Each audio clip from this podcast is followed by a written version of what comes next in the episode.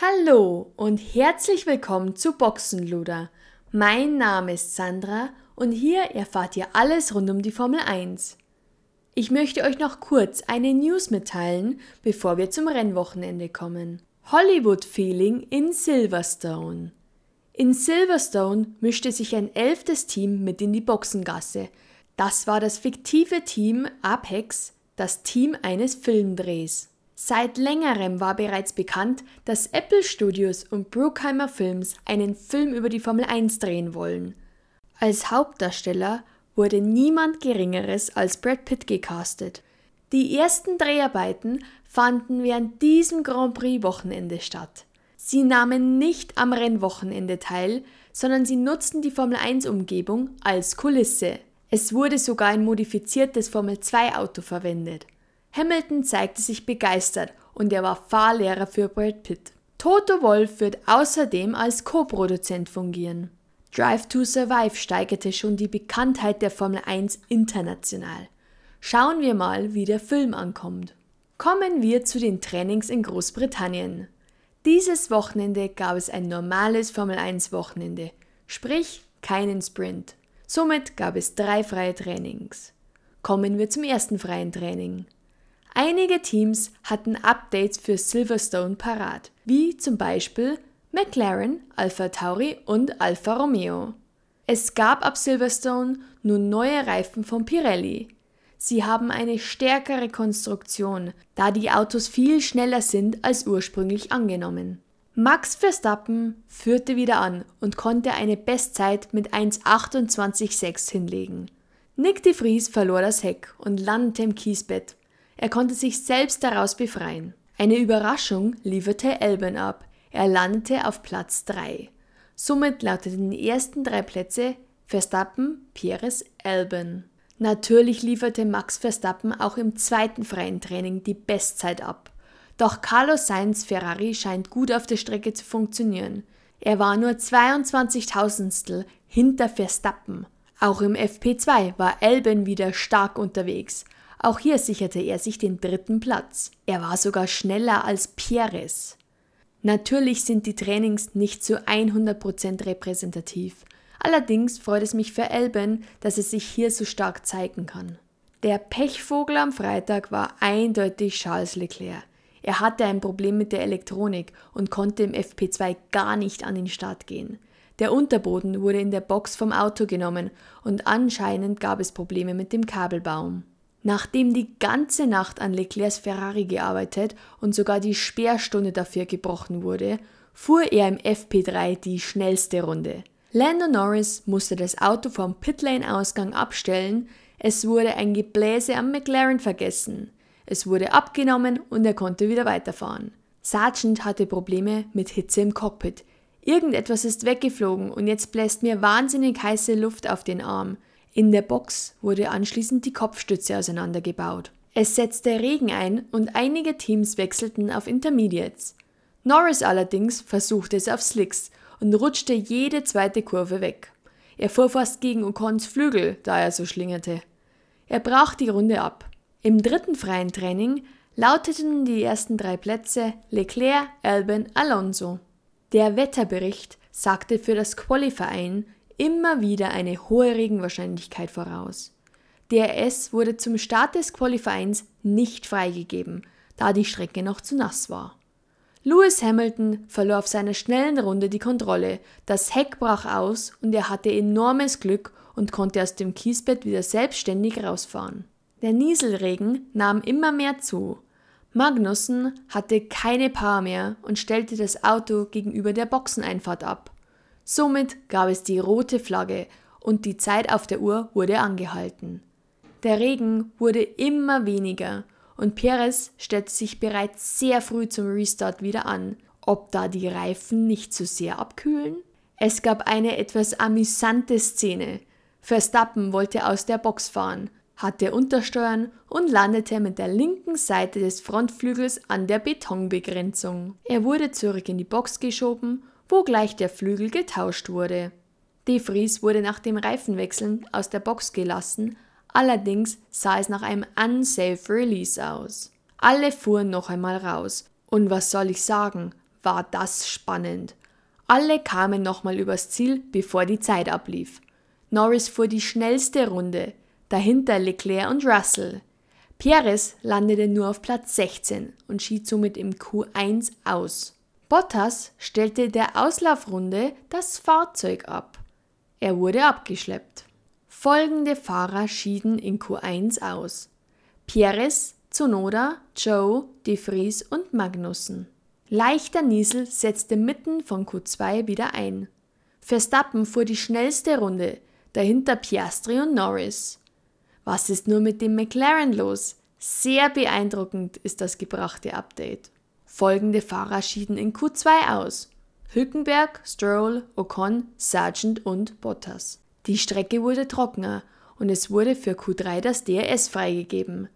Norris fuhr absolut beeindruckend und hatte erst die Pole, doch Verstappen legte eine 1.26.7 hin und sicherte sich dadurch die Pole. Dahinter Piastri. Kommen wir zu den Strafen. Valtteri Bottas wurde nach dem Qualifying noch disqualifiziert, da das Team keine Spritprobe abgegeben hat. Es wurde vorgeschrieben, dass ein Liter als Probe abgegeben werden muss. Es waren aber nur 0,09 Liter im Tank.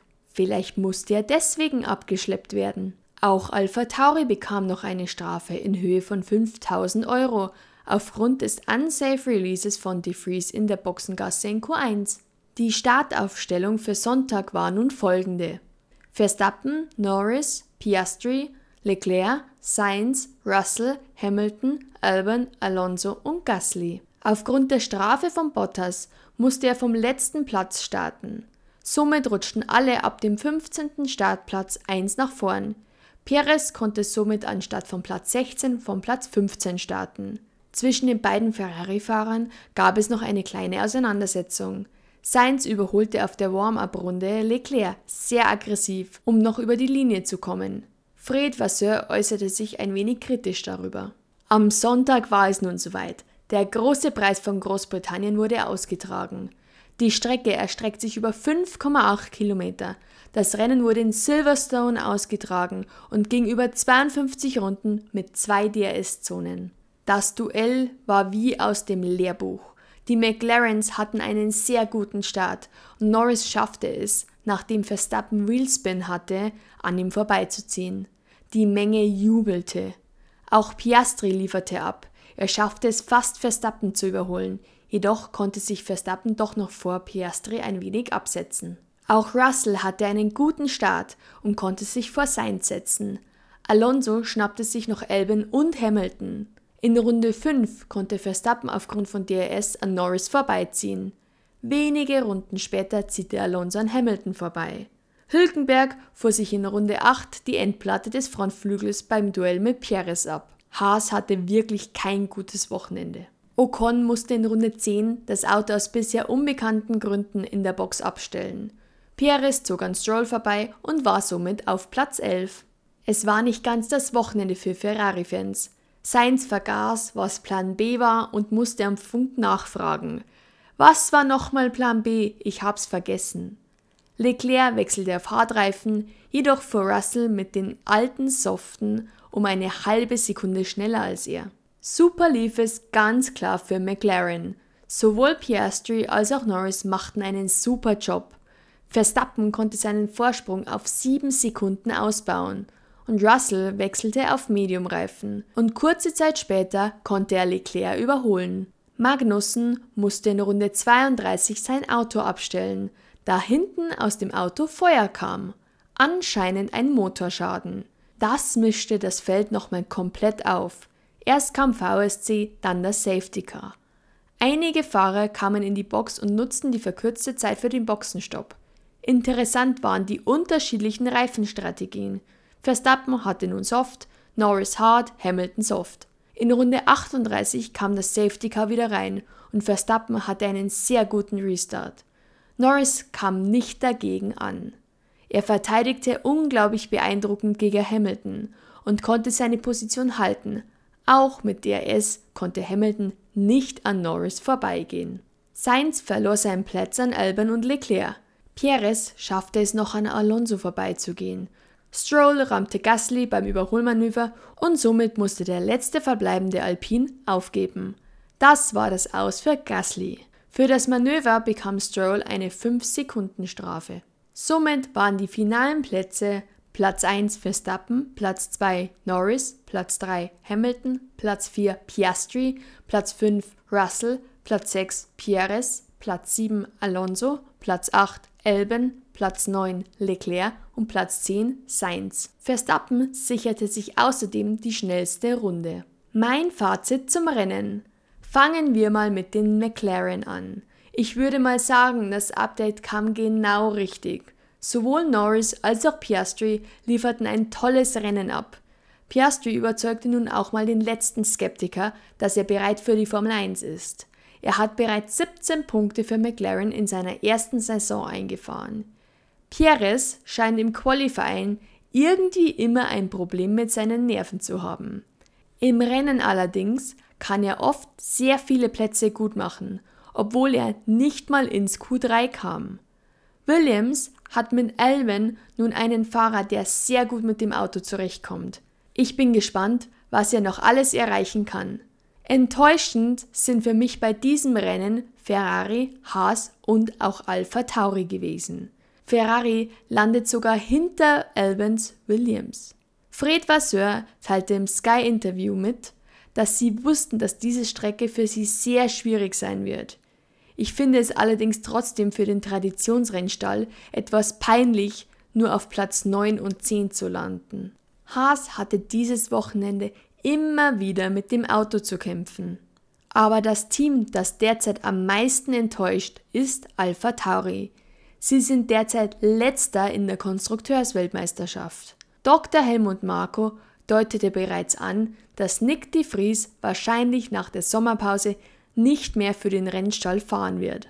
Nach dem Rennen am Sonntag sind Reifentests in Silverstone angekündigt. Hier wird Daniel Ricciardo vor Ort sein und im Red Bull an den Start gehen.